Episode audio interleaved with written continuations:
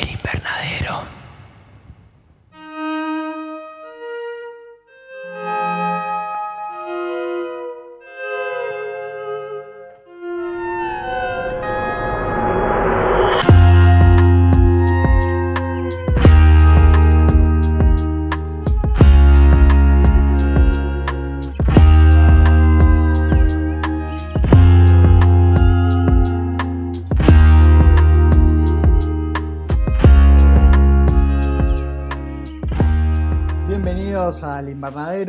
Segunda temporada. Esta vez dejamos el terror irlandés que exploramos en el episodio pasado. En esta ocasión nos metemos con un clásico de terror de los 90, Candyman, que inauguró una antología de, de películas muy, muy conocidas. Y su nueva entrega estrenada este año recientemente de la producción de Jordan Peele. Mi nombre es Jesús Allende. El mío es Alejandro Giribone. Ale, bueno, hoy nos, estamos para que nos agarre una diabetes. sí, muy empalagados de, azúcar eh, en este nuevo episodio que vamos a estar hablando de Candymans con, en plural. En, estas cosas no, no casuales, sino causales, tenemos un episodio muy relacionado a, a varios elementos de los episodios anteriores porque empezando por el hecho de que esto está siendo adaptado de un cuento corto de, de Cliff Barker, ahí ya tendríamos una conexión con, con Dredd. Creo que inclusive está dentro del Book of Blood, donde también está Dredd, no estoy seguro, pero creo que es así. Y si nos quedamos más en el elemento literal de los espejos y, y, y el hecho que vamos a estar hablando de mitologías o leyendas, ahí tendríamos nuestra conexión con eh, estas pequeñas criaturas de los changelings, ¿no? Entonces todo, todo termina confluyendo. Sí, más que leyendas, mitos urbanos, historias que supieron ser en un momento parte del folclore y bueno, se fue introduciendo en la sociedad y adaptándose a los cambios. Eh, sí, cosas muy relacionadas con los episodios anteriores y bueno, vamos a ver qué nos depara este episodio con muchas cosas que tenemos que analizar de tanto del clásico como esto que no es un remake, sería un, una especie de reboot continuación porque sigue la original, la, primera, la, estrenada en 1992 que dirigió Bernard Rose y después borra todas las secuelas, tuvo dos secuelas más y bueno, y esto sería una continuación directa sin tener en cuenta eh, las otras entregas que hubo. Sí, no sé bien cómo se llama este nuevo término, pero bueno, es lo que ocurre también con Halloween, la de 2018, que me parece que en todas estas películas de los 80 y los 90 que tienen muchas iteraciones, se llama Quédate con lo bueno y olvida que lo malo no existe. Cuando hablamos por privado con Jesús, decíamos que no nos acordábamos mucho de, Candyman, la original, de haberla visto entera o acordársela entera, pero mucho menos las secuelas que tuvieron, que por lo que tenemos entendido no, no fueron lo, lo mismo o no estuvieron a la par. Entonces, bueno, de esta manera es como vamos a hacer una continuación 20 años después o, o, el tiempo que sea después, pero nos vamos a quedar con la parte buena, que es la de, la de 1992, que habiéndola visto nuevamente, creo que se diferencia muchísimo de los slasher contemporáneos y hasta me parece, no sé si es una mala palabra, pero yo no, lo, no llamaría Candyman original un slasher porque creo que cuenta muchas más cosas que las pocas víctimas que tiene. Pero bueno, está, es, es sujeto a debate. Sí, de hecho las continuaciones la calidad es inversamente proporcional a la cantidad de muertes. La primera entrega, que es muy buena, como bien dijiste, son creo que tres o cuatro víctimas, no más que eso, y después las continuaciones ya van de a 20, 30, porque ya tenemos un Candyman eh, desatado. Sí, es una película que es extraña, me parece que estrena el terror de los 90, que vuelve a ser un poco más eh, jugado, osado, más políticamente incorrecto de lo que fue el terror de los 80 y, y los clásicos slasher de esa época. Sí le encuentro algunos elementos que son típicos de los slasher, pero hay una búsqueda más profunda, es una historia rara a mí volverla a ver, eh, me trajo... Para empezar tenía unos flashes de lo que era mi recuerdo de haber visto la película, no me acordaba bien la historia y le sentí tiene una narrativa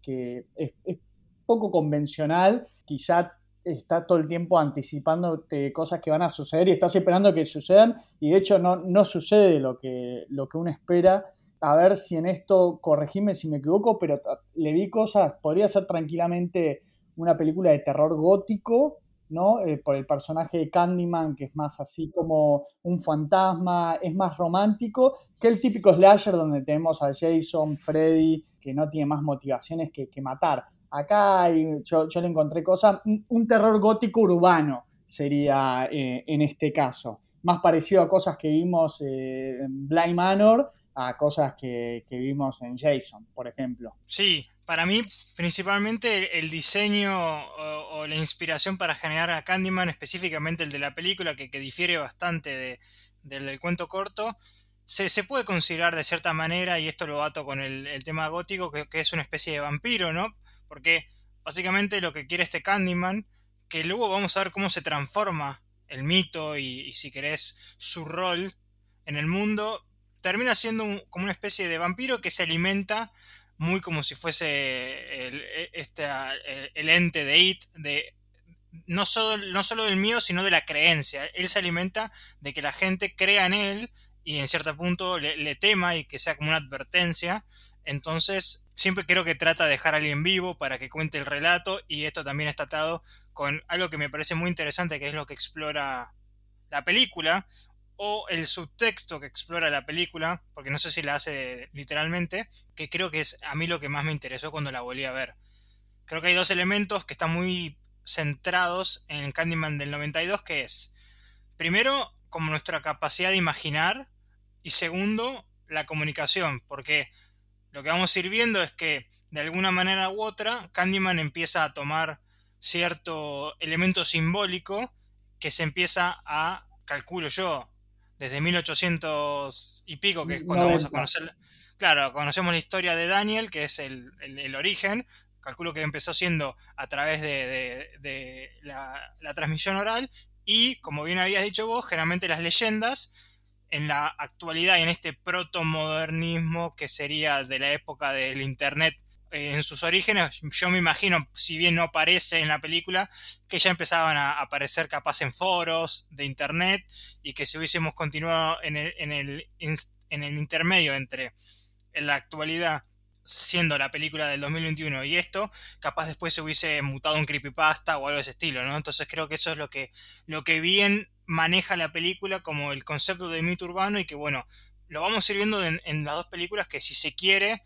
termina siendo una especie de representación Candyman de, no sé, el maltrato racial que, tiene la comunidad negra, como está siendo encerrado en guetos y gentrificado, y bueno, eso es lo que termina representando como si quieren un antropomorfismo de, ese legado o de, esa, de ese castigo. Justamente el personaje de Candyman tiene muchas acepciones para mí es bastante amplio y ambiguo en muchos sentidos, que te permite interpretarlo de,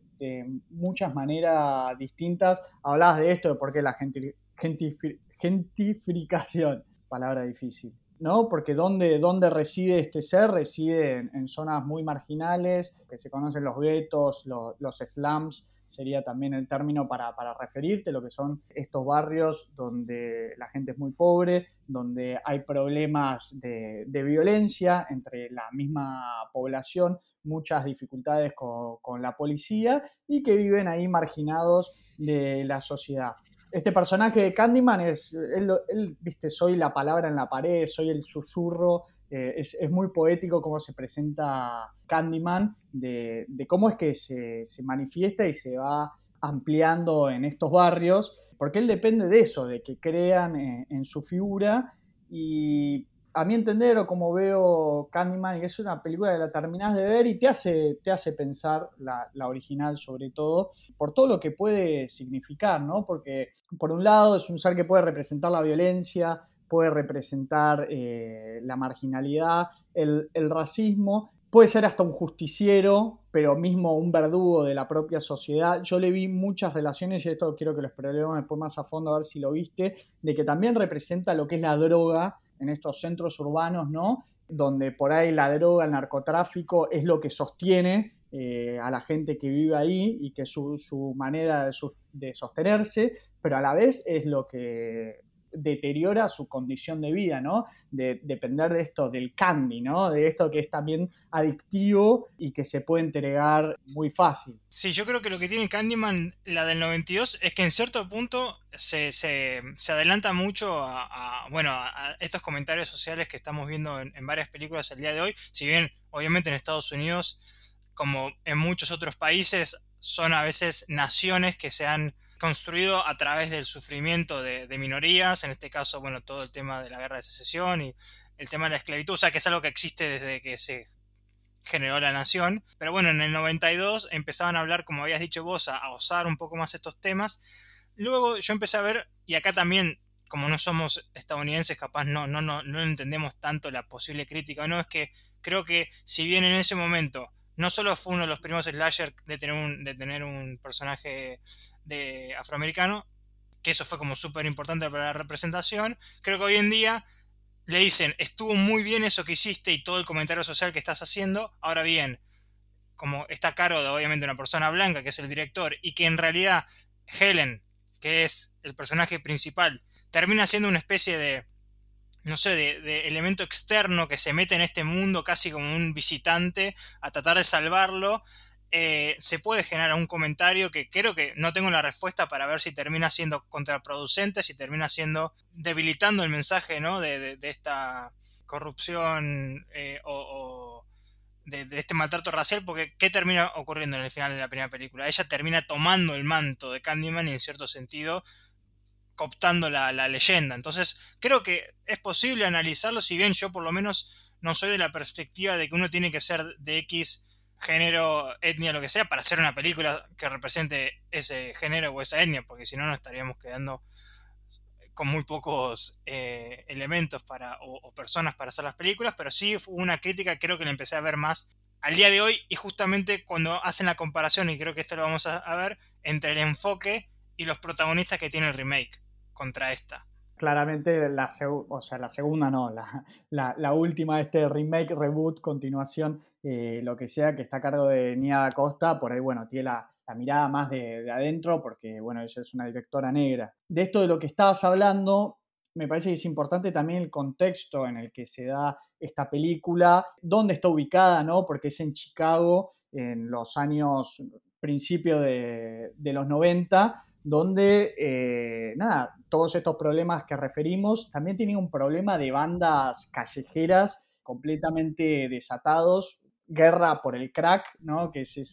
esa droga que se hace a partir de, la cocaína, que tiene que ver también un poco con lo que es la sociología de Estados Unidos, que ellos venían de los 70, 80, donde fueron, eran como más laxos con lo que eran eh, las políticas contra el crimen, cuando empezaron a abundar todas estas bandas callejeras y, la violencia, que están a cargo principalmente de, bandas negras, que eran la población más pobre del país, empezaron a tener estas políticas más, más estrictas y de mano dura, ¿no? Y se empezó a generar esa guerra, ¿no? Del policía blanco contra los negros. Y esto que decís de, bueno, la crítica que puede ser un director blanco eh, contando la historia de los negros, que podría ser por ahí un poco medio raro, pero tiene que ver un poco y el personaje de, Helen, que es la protagonista de la 1, a finales de los 80, la Universidad de Chicago hizo un estudio que es muy parecido al que estaba haciendo ella, ¿no? Porque toda la historia arranca con Helen, eh, estudiante de sociología, me parece, eh, explorando los mitos urbanos y metiéndose en la comunidad, ¿no? Trabajo de campo, bien de antropología, de me meto en la comunidad, hablo con la gente, entrevisto, conozco el lugar, me empapo de toda esa realidad. Y de hecho se hizo un estudio eh, a fines de, los 80 para conocer, bueno, a estas bandas eh, callejeras. Y lo que es interesante de la original de Candyman es como Helen siempre es el elemento extraño. Entonces, eh, ella qué es lo que va? Va a estos barrios a demostrar que Candyman no es cierto. Y es un poco, ¿no? La mirada del de, afuera, de donde la, gente que vive ahí, digo, me a decir a mí que es real y que no es real. O sea, Candyman es más allá de un fantasma, ¿no? Candyman es esto, la realidad es la, es la violencia, es la situación de marginalidad eh, y opresión en la que vivimos, ¿entendés? Es una idea. eh, más allá que solo de un fantasma. Y eso es lo interesante, que bueno, después le queda uno si Candyman existe o no, pero la idea de Candyman es lo que está vivo y que Helen, bueno, conoce una vez que entra finalmente al barrio. Yo creo que eso es súper interesante y bueno, y para quedarnos con, este comentario de no solo el contexto, sino que también hay que, hay que pensar que, que para esta película todo lo que nosotros conocemos o interpretamos como parte del lore, desde el hecho de que Candyman es negro,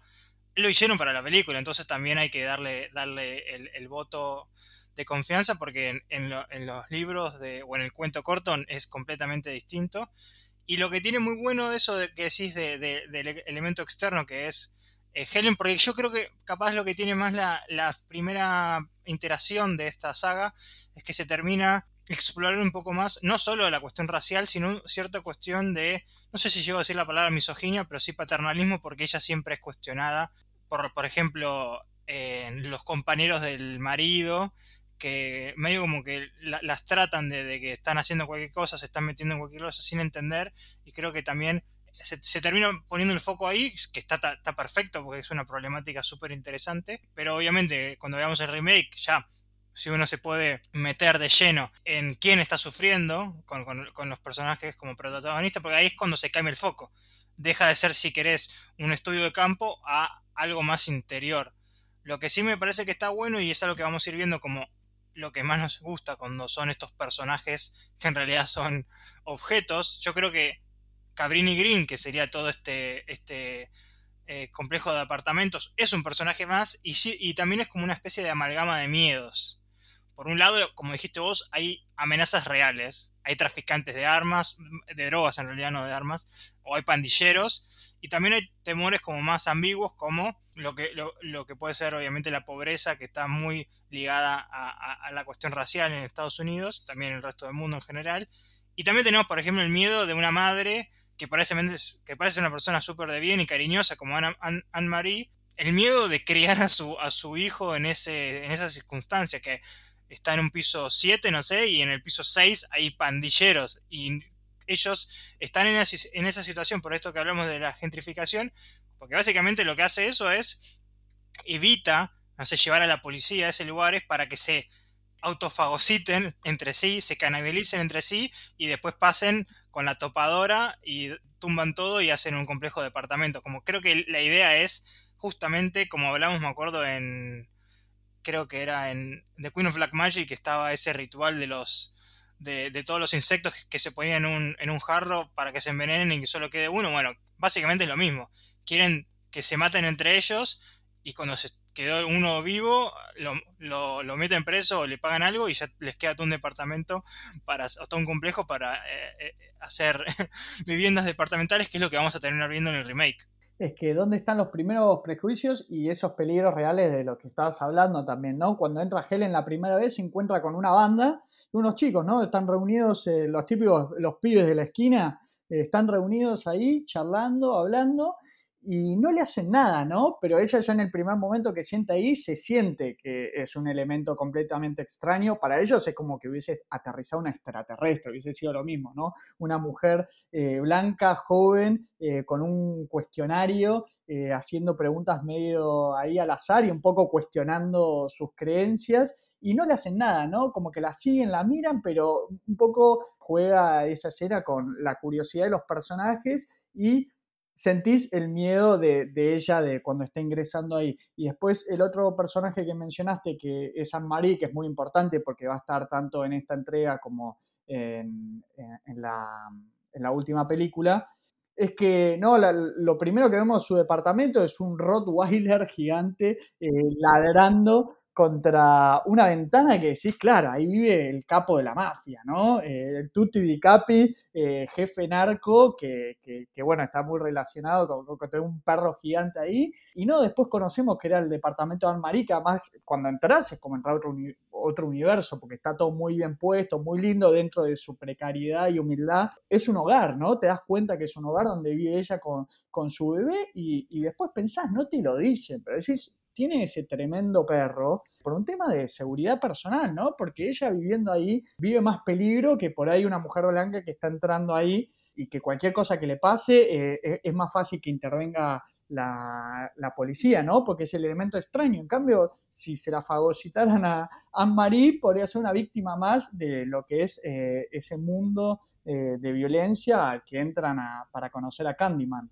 creo que está en la segunda película, en, el remake, una frase que me parece que le dice William, eh, que era algo así como, recién cuando muere una mujer blanca que es Helen, su nombre es recordado por siempre. Y como que el último vestigio, si se quiere, de, lo ocurrido en Candyman es a través de justamente la muerte de, Helen. Eh, así que es muy, muy interesante esa lectura. Algo que me parece también bueno que hace la película original toda esta interpretación que capaz de nuevo es no está tan en la primera línea de lectura, sino hay que leerlo un poco más, es como la palabra misma o la creencia colectiva, el consciente colectivo altera la realidad, porque lo que vamos viendo, que lo hace para mí excelentemente la película, es que, a diferencia capaz de la, del remake, es muy factible que no esté pasando nada sobrenatural y que una obsesión por parte de Helen la termine, no sé, generando brotes psicóticos y que eh, realiza acciones que no se acuerda, porque ella lo que le empieza a pasar es que conforme se adentra más en, la, en, el mito y en, la, y en la relación que tiene con Candyman, cuando ya este empieza a aparecer, ella se ve envuelta en situaciones muy perturbadoras y muy turbias, y el, único elemento que podría dar una respuesta es que ella es la, la culpable de todo, entonces como la, la, la nueva normalidad que está haciendo modificada por la creencia colectiva, por lo menos de, todo, de, la policía, del marido, de la amiga, es que ella es la, culpable. Nadie termina de creer en Candyman. Entonces, eso creo que es algo muy interesante que, tiene como concepto Candyman y el hecho de ser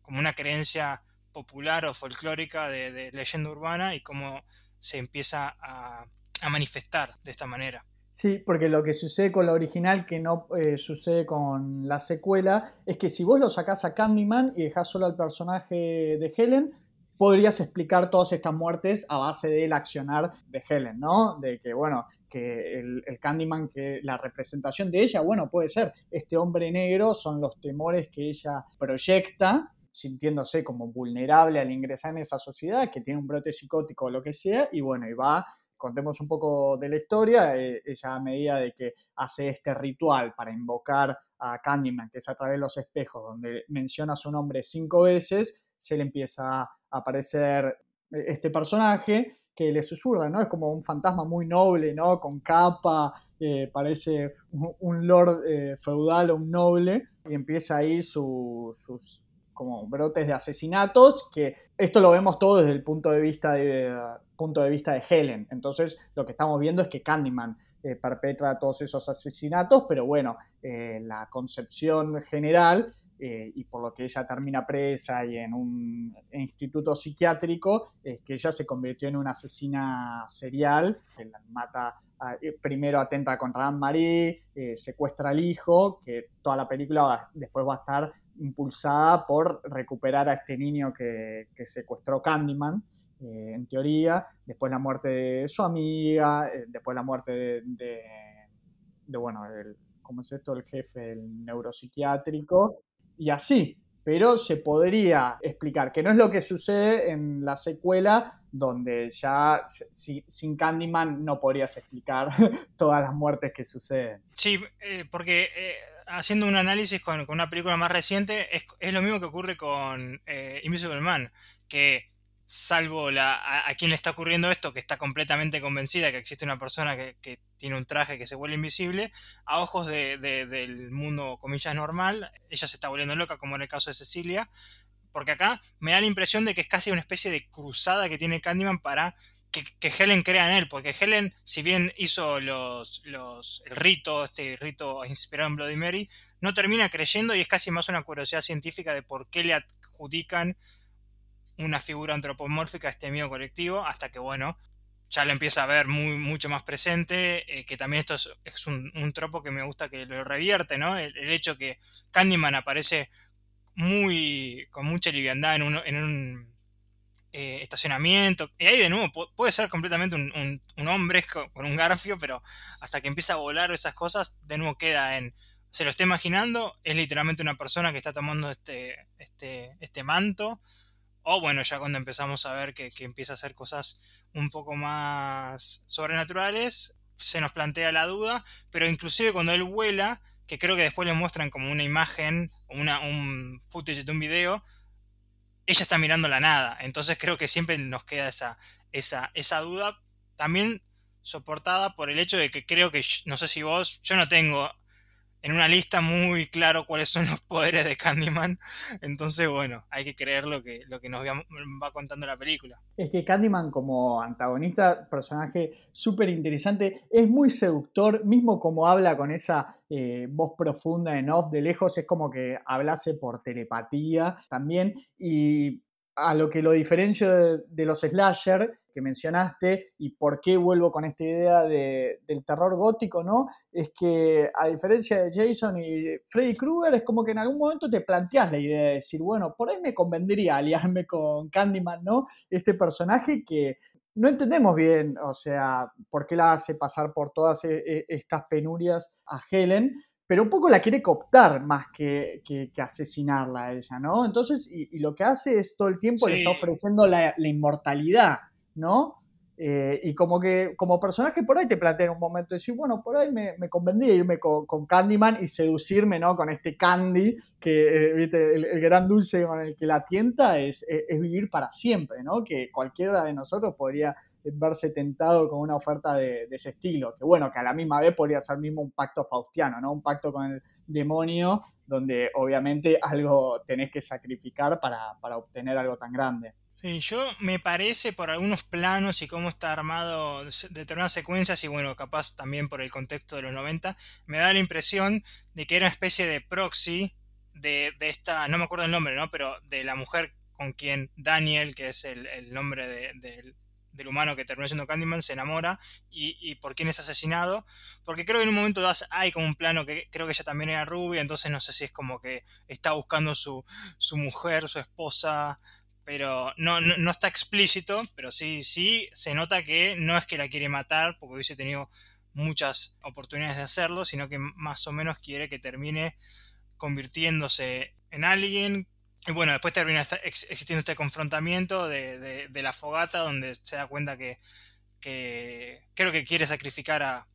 este niño, que era el, hijo de Anne-Marie, y bueno, y ahí, ahí termina sacrificándose justamente Helen como, para sobrevivir, para que sobrevivan esta generación posterior y bueno, que pueda tratar de salir de este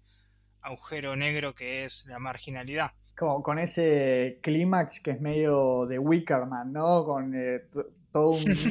un, ritual que era muy, muy de, eso, de ese suburbio eh, de marginalidad, ¿no? Con, donde tenían una, eh, una especie de tradición donde juntaban, no sé, una montaña gigante de basura y un poco tiene algo de expiación, ¿no? El tema de prender fuego, hacer una, gran fogata, ir un poco por ahí espiar eh, los males de, Candyman, que bueno, que puede representar todas estas cosas de las que estamos hablando, y mismo los que vieron la película pueden tener otras teorías o otras miradas, por ahí toca, viste, los miedos de, de cada uno. Pero ese, esa escena es, es, alucinante con la música que, que, acompaña, ¿no? Donde puede suceder cualquier cosa. Tenemos a el niño secuestrado por Candyman en mitad del fuego, Helen yendo a recuperarlo en su locura, Candyman que aparece ahí como un fantasma que entra y sale, y es la misma población la que decide echarle fuego a todo esto, entonces es una escena muy, muy tensa donde, bueno, uno teme más que nada por, el niño. Tenemos esta Helen que sale con todo el cuerpo calcinado, que vendría a ser, bueno, la nueva, la nueva Candyman. Sí, y a mí lo que me gusta, ya si querés haciendo la conexión con la nueva iteración, ¿no? Con este remake, reboot. Sí, pongámosle ya un, término, porque eh, reboot, ¿no? Remake. O secuela, la, secuela oficial. Remakecuela, no sé. Eh, es que, que de nuevo, como los mitos o, toda la palabra hablada depende mucho de un consenso colectivo. No, es, la sociedad no es nada más que una serie de normas que como, como un colectivo las, las, ponemos, nos ponemos de acuerdo porque ¿qué es lo que terminó quedando de ese sacrificio heroico de Helen? Que era una persona psicótica que había querido matar a un bebé y que, no sé, no me acuerdo si es que decía que, pudieron impedirlo, me parece que la única que realmente sabe la, realidad era Anne-Marie, entonces como punto de partida y conexión de qué es lo que se te puede terminar interpretando eh, y cómo la vida de, Helen fue cambiando conforme colectivamente la gente daba por sentado una realidad como la única posibilidad, ¿no? Que ella estaba loca y que nunca podía, como nunca aceptaron el hecho de que pueda existir Candyman, es algo muy, muy interesante y, me, parece que de no han, no han habido tantas de este estilo, ¿no? Como, como Halloween, pero yo creo que está muy bien conectada esta película con su original. Hay, hay, un, hay un puente muy, muy, muy interesante, inclusive sin hablar de ese twist de quién termina siendo el personaje principal. Me parece que ya estaba bien conectada de antes.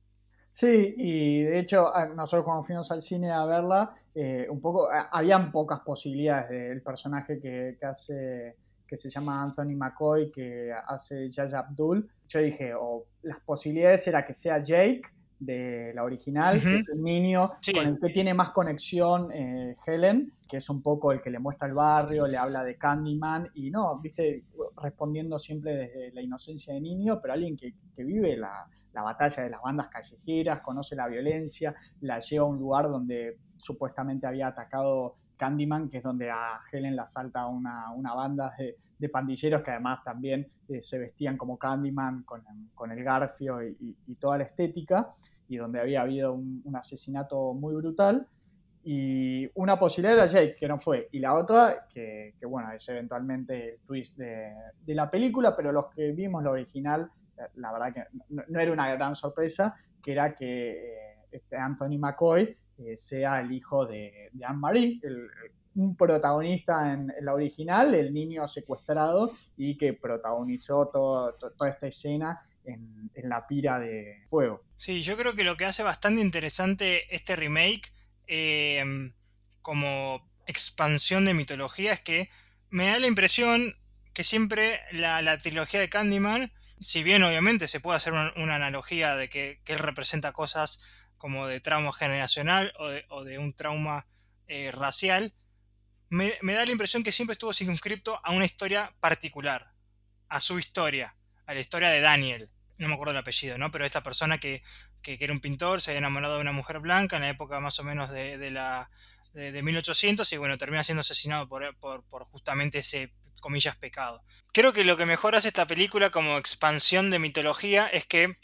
me parece que en toda la trilogía si bien siempre estuvo este elemento ¿no? de, él como representación de, este trauma generacional o, la represión contra, contra la comunidad negra, me, da la impresión de que siempre estuvo circunscripto a su propio personaje. Su propio personaje, ¿no? Él era Daniel Robitaille y tuvo esta, este, trauma, ha sido asesinado y él como que está en un perpetuo estado de venganza. Ahora bien, lo que me parece que hace muy bien esta película es que le quita en cierto sentido peso a él como personaje principal y le, le da un carácter más de, eh, de conciencia colectiva, de que en realidad hay muchos Candymans y los Candymans han sido representados por distintos personajes o, personas que han sufrido eh, frente a este loop eterno de violencia racial y de, de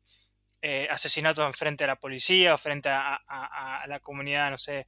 eh, eh, blanca y, eso me gusta eh, porque le, expande mucho la, mitología. En, nosotros creo que nos fuimos de, después de la película, pero por lo que estuve viendo hay como cinco Candymans en, toda la, la, película y están, están después representados con sus historias con, con estas...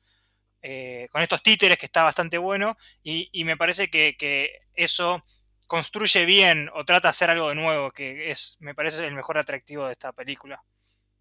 Sí, si yo me tengo que quedar con alguna de los dos, me quedo igual con, con lo original, que si bien tiene varias fallas eh, en algunas cosas, se arriesga eh, en un montón de cosas, tiene, toma esas cosas un poco de, de, Kubrick en The Shining, ¿no? Que el terror está siempre a la luz del día, tenemos creo que muy pocas escenas que para una película de terror que se desarrolle todo de día es, e, e, bastante eh, original. Bueno, ahora después tuvimos la película de Ari Aster, Midsommar, que, explora el miedo de otra manera. Eh, esta remakecuela, como ya definimos que íbamos a llamar, eh, es muy bueno eso que, mencionás, que, claro, tenemos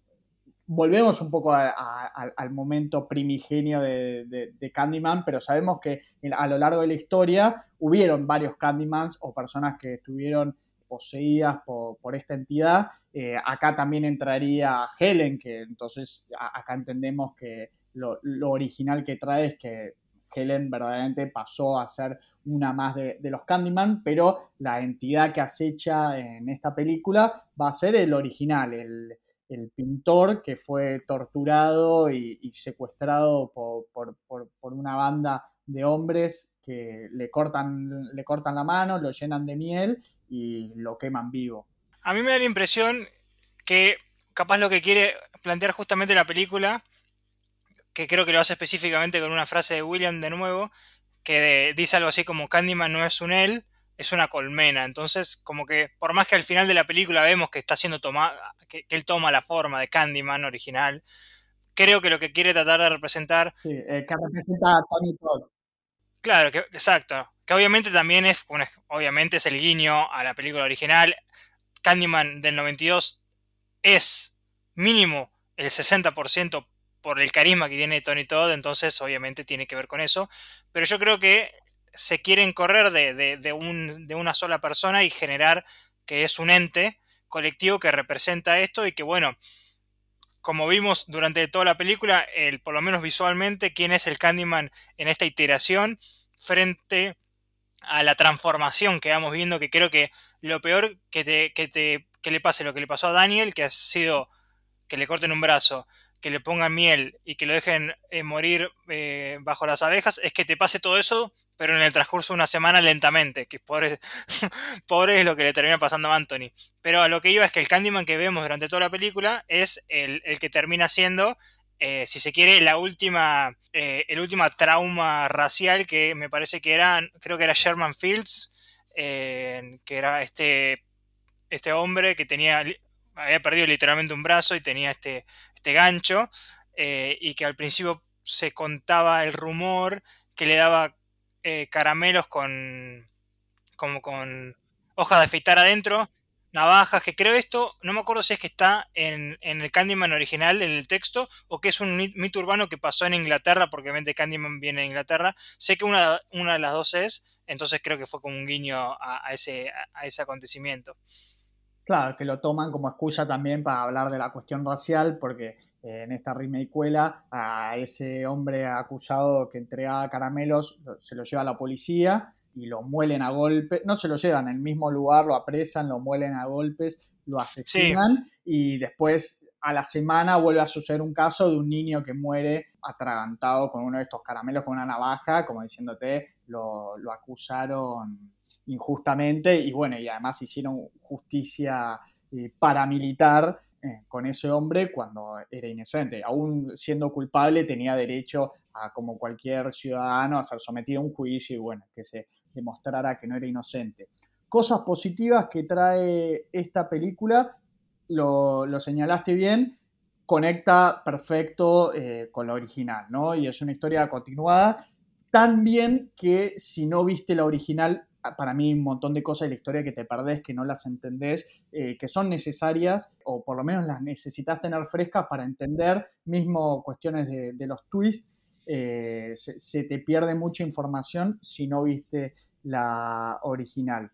Creo que la original trata un poco mejor el discurso, el discurso social y todo el tema del racismo, lo deja más implícito eh, acá un poco a veces sentía como que te están escupiendo el discurso en la cara, ¿no? Los personajes blancos son, eh, eh, está planteado todo de forma bastante binaria, el bien, el mal, el, el negro bueno, el blanco malo. Vemos permanentemente, mismo tenemos una escena que son unas niñitas blancas en un colegio que le están haciendo bullying a una niña negra y después Candyman arrasa con esas adolescentes o preadolescentes que me parecía ahí por ahí hicieron medio un, arquetipo del mal en vez de, bueno, mostrar distintos tintes. Sí le encontré que hay una misma crítica por ahí interna al movimiento de los derechos eh, raciales, principalmente por el personaje de Anthony, ¿no? Que es muy difícil empatizar con él porque es alguien que no le importaba nada eh, mismo sus raíces o la historia de, su cultura, hasta que él es un artista, hasta el momento que puede empezar a sacar provecho, ¿no? Porque lo que está bueno también de esta película es que Capri, Caprini Green pasa a convertirse en un complejo de edificios, no de lujo, pero de mayor poder adquisitivo, medio una zona bohemia donde se muevan los artistas, pero hay un poco de hipocresía en estos artistas y está muy bien encarnado en el personaje de Anthony, que, que, se aprovecha un poco de su historia, ¿no? Pierde la inspiración para pintar y de repente se reencuentra y dice, bueno, no, voy a escribir, voy a dibujar y pintar la violencia eh, que sufrió la gente en estos complejos suburbanos marginales, ¿no? Y empieza a lucrar con eso, ¿no? Empieza a ganar eh, renombre y un poco una crítica, ¿no? De, cómo se aprovecha de eso eh, cuando es mismo parte de esa comunidad. Sí, porque acá juega muy bien el, lema no solo de Candyman, sino de, esta película que es Say My Name o Di mi nombre, porque termina siendo como una doble lectura, no solo literalmente que digas el nombre de Candyman, sino en el caso de Anthony, él en un momento escucha su nombre en la, en la, televisión y está muy orgulloso y casi como de manera eh, diametralmente opuesta a que la vida de Helen conforme se conecta con Candyman cada vez empieza a ir eh, empeorando, la de él empieza a ir mejorando hasta el momento que empeora drásticamente, que es cuando básicamente se termina convirtiendo en Candyman. A mí lo que me pasó en general con la película es que me parece que, está muy, muy buena. Siento que quiere hacer muchas cosas a la vez. Eh, no sé si es propio de, que todavía no tiene mucha experiencia Da Costa o la mano de, de Jordan Peele, que sabemos que a veces le cuesta cerrar la película. Yo creo que la, película viene muy, muy bien hasta su tercer acto, que te pierde. De hecho, nosotros nos quedamos un poco perplejos de no terminando de entender qué estaba ocurriendo del 100%. Y es una crítica que la he visto como en varios lados, porque me parece que acelera. De hecho, una película que podría durar 15 minutos más para desarrollar un poquito mejor las cosas. Y lo de escupir en la cara es posible que haya momentos, me por ejemplo, cuando muere Will, em, este, eh, este, el que daba los caramelos, que lo tengo que anotado, que era Sherman.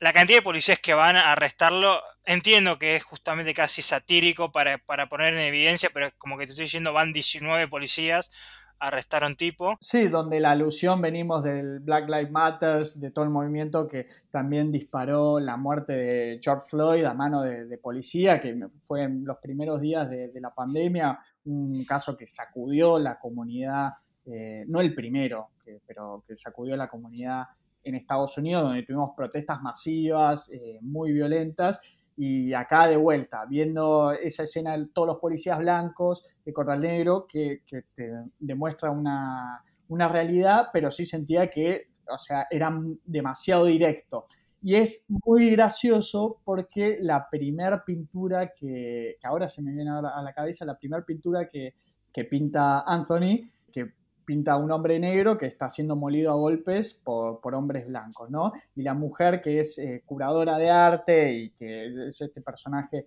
que, lo lleva a las exposiciones y es un poco una manager, representante, le dice, la crítica que le hace es que su obra es quizá muy literal, ¿no? Que deja poco espacio a la interpretación del que está admirando la obra de arte. Y un poco yo lo sentí esta película así también, ¿no? Que a veces es tan literal con, el mensaje de que hay cosas que por ahí me hubiesen gustado que fuesen o más, subliminales o, quizá más menos masticadas, ¿no? Que, me invite más a pensar, a decirme qué es lo que tengo que pensar sobre la visión que tiene el director en esta película. Que sí es más sutil quizá, eh, Jordan Peele que en este caso está de productor, ¿no? no, no, no está de director. que Guionista. claro, ah, es, de guionista. Que en Get Out y en Us eh, es mucho más sutil como trata la crítica y el racismo. Sí, sí. A mí, por ejemplo, no me parece mal la película que, le cambias eh, no solo a esta concepción más de colmena, más de, consciente colectivo, a, esta a esta entidad de Candyman, sino que también le modifica su rol de comillas villano que, que podría haber tenido en la película original o en la trilogía, a una especie de ángel redentor. No me molesta que, por ejemplo, que las víctimas sean justamente todas personas blancas, porque, bueno, es parte de, este, de este elemento que quiere, que quiere mostrar. Tampoco son los de Get Out, ¿no? Que son el mal encarnado, o sea, los personajes acá son bastante, o no diría tridimensionales, pero bueno, personas que, que puedan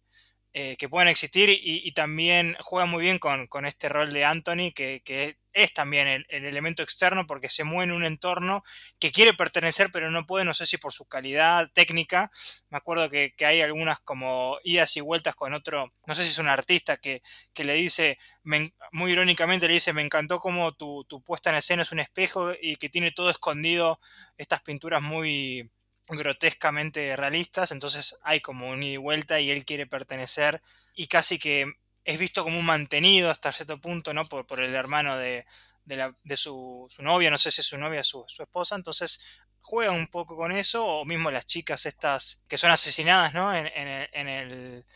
en el hospital, en el baño. No, no, no, no me parece que ahí esté la parte más de te escupen la cara, sino estas cosas que vimos antes, de estos elementos o, o permitirse el tiempo a, a que vayan germinando y después cosechando estos elementos, porque hay algunos personajes que son un poquito, no sé, demasiado over the top, como la crítica, que, parece tener un nivel de soberbia sobrehumano, pero son, son cosas que... O el primer manager de él, ¿no? El primer manager que es la primera víctima de la película, ¿o no? Sí, sí, a, mí me, la película me, me desentona mucho más por, por su, su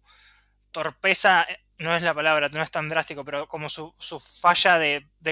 cierre, porque cierra todo muy rápido, que por estos elementos. Yo creo que cae mucho más cuando ya vemos este villano final, este Candyman wannabe que sería William. William quiere, de alguna manera, volviendo este, a este punto de que la gentrificación y la marginalidad te termina generando en, un villano que termina fagocitando tu propia comunidad porque termina sacrificando a una persona que debería ser de su propia comunidad para generar una nueva invocación, si se quiere, de Candyman y que Candyman vuelva como ángel redentor a costa de este sacrificio. Entonces, creo que viene, se me cae más la película porque todo eso que pasa en 15 minutos sobre el final de la película a estas críticas que le podríamos hacer más de falta de sutileza si se quiere. Sí, porque termina con ese mensaje de autofagocitación de, de, la sociedad, de la población negra, porque tenemos Anthony contra William, que no es un poco la, la, pelea interna, bueno, acá en, Argentina que tenemos muchísima marginalidad también, en las villas miserias, donde abunda la violencia, la, es la misma población de, la villa entre ellos, ¿no? Y lo que tiene esta película también es un poco el, personaje de Candyman que vuelve con esta versión, que lo vuelve a interpretar Tony Todd, pero le digitalizaron la cara para, creo que para hacerlo parecer más joven de vuelta. Es un poco que vuelve Candyman como, como recuerdo para decir, no, no olvidemos, más allá de que pusieron toda esta fachada, levantaron torres y pusieron loft y es todo muy eh, una zona de bares y, un poco de, de, moda así medio sojo. Eh, no olvidemos que esto está construido sobre la sangre, sobre el sufrimiento de, una comunidad que no se fue. ¿viste? Estamos acá y es como que nos pintaron la pintura encima, pero está todo detrás de eso, está eh, eh, corroído y, los prejuicios no, se fueron y las condiciones de vida no, no mejoraron, ¿no? Sí, yo creo que también ahí juega con el hecho de say, my name o, di mi nombre, que es como la forma de invocar, de alguna manera, metafóricamente habla, ¿no? De, de, que se toque el tema, que no se olvide, que no se pinte por, por encima, ¿no? Si, si vos tenés unos sobre los cimientos, están sobre, sobre donde construís, está hecho a, través de, todo un, un, un, cementerio de esqueletos, de, poblaciones oprimidas que, bueno, lamentablemente, si bien no estamos en Estados Unidos, básicamente creo que cualquier civilización ha, oprimido otras más débiles para erigirse, pero si bien creo que también, como bien dijiste, tenemos un problema de, marginalidad y de racismo, el, de Estados Unidos creo que está muy en, velo y, muy en, lo explícito. Eh, es muy interesante eso, ¿no? De, de que él viene a decir, no se olviden de lo que ocurrió y de lo que, de nuevo, en este, este concepto del trauma generacional y cómo se repite los ciclos de violencia. No, se crean que este Cabrini Green de Loft y de galerías de arte vino de la nada. Se construyó otra vez de una decisión deliberada de una sociedad de encerrar a, estas personas al punto tal de, que se terminen canibalizando entre ellos. Y creo que de nuevo William, que es el que termina trayendo las, todos estos comentarios sociales, porque me parece que es como el, último bastión del cabrín antiguo, le dice algo así como que, sabe, no, sé si era que pasaba la policía y le decía un comentario si es si están cuidando de nosotros o están evitando que se va, eh, evitando que salgamos. Entonces yo creo que esto encaja perfecto y ya como, como idea final, que la leyenda de Candyman, que es básicamente una entidad cuya inmortalidad eh, solo se puede realizar si, su nombre se dice, y por extensión el recuerdo de su tragedia, de esta manera es una forma de decir metafóricamente, bueno, no hay que olvidarse de las cosas que ocurrieron para que estar donde estemos y bueno, y poder vivir en función a eso, tratar de no caer en lo que te fuerzan a estar, a, hacer, que es el perro se come el perro, ¿no? El, dog is dog world, que básicamente es lo que ellos, lo que termina queriendo hacer para que quede uno solo y que se puedan, se lo puedan llevar y en función de eso crear estos nuevos departamentos. Eso fue de Candyman, discutiéndola en el invernadero, su versión original y Candymans. Candymans, por eso, y su versión original y su remakecuela, eh, este concepto que incorporamos hoy eh, y que seguro va a dar con todos los reboots y remakecuelas de otras sagas